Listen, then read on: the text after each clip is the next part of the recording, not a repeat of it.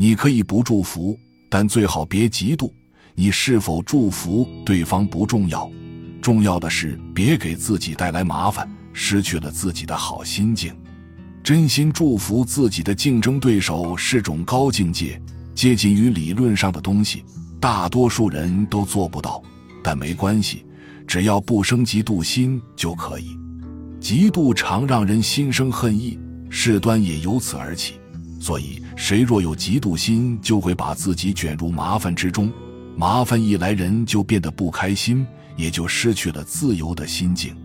你是否祝福对方不重要，重要的是别给自己带来麻烦，失去了自己的好心境。有的人看到别人在学习上有了进步，家庭生活有了好的变化，自己心里就开始不舒服了，这是嫉妒。嫉妒心谁都有，只是不同的人嫉妒的轻重程度不同而已。有的人嫉恨心特别强，容不得别人比自己有优势，不管在工作中还是生活中，都不断的比较，不断的争斗，对优于自己的人记恨在心。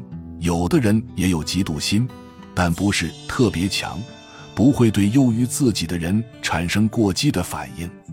不管别人取得了什么好成绩，我们都不要受到嫉妒心的支配。他得到了好处，所以他就高兴了。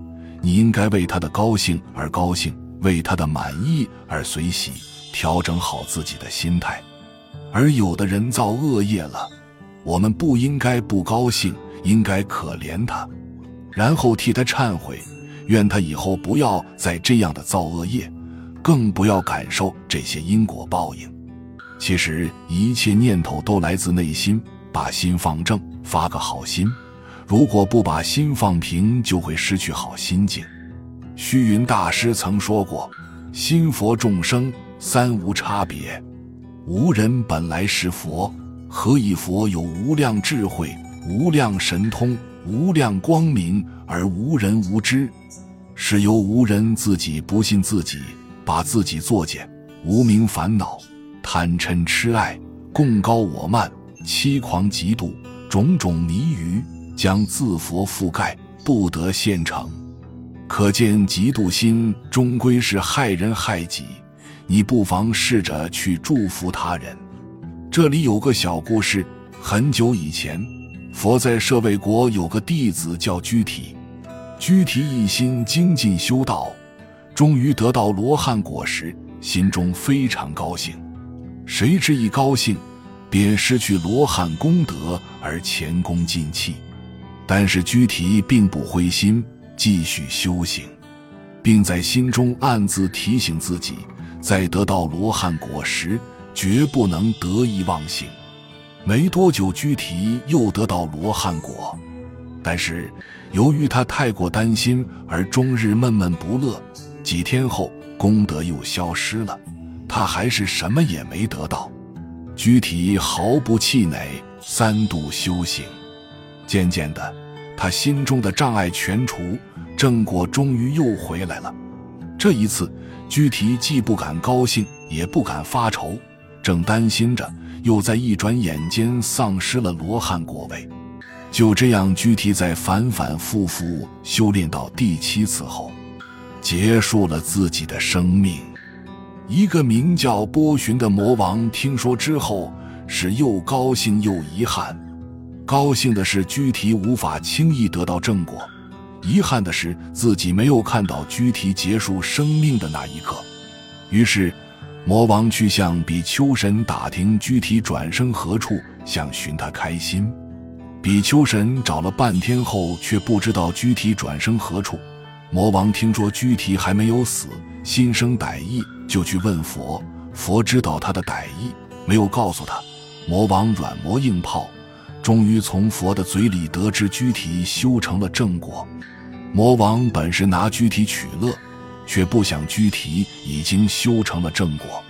魔王心中妒火翻腾，只好大叫着跑出了佛所。波旬魔跑到一个池子边，猛地跳了下去，绝命身亡。这就是过分嫉妒招致的结果。后来，波旬魔王转世成为比丘，刻苦修炼，不再自扰扰人，害人害己了。嫉妒心非常严重，害人害己，使得内心得不到自由。假如做不到祝福，也不要去嫉妒。如何远离嫉妒？第一是把自己的嫉妒心压制住，但这是石头压草，根没有断，只是因为想到嫉妒障碍的果报之可怕，才把嫉妒心稍微压住。第二是调整自己的内心，以佛的开阔心想，我与别人是一体，别人的长处就是我的长处，别人的德能就是我的德能。我不但不能嫉妒，而且要成人之美。为什么？他人的事业成就，社会大众得福，自己也得福。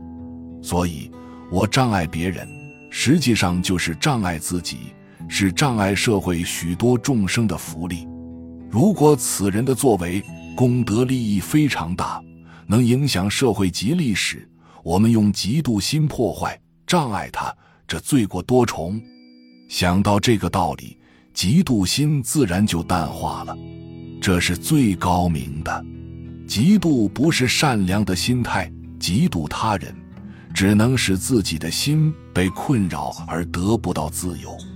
也许人们面对优于自己的人还做不到祝福，那么就不去祝福，但也不要去嫉妒，远离他，还自己一颗清净自由的心。本集就到这儿了，感谢您的收听，喜欢请订阅关注主播，主页有更多精彩内容。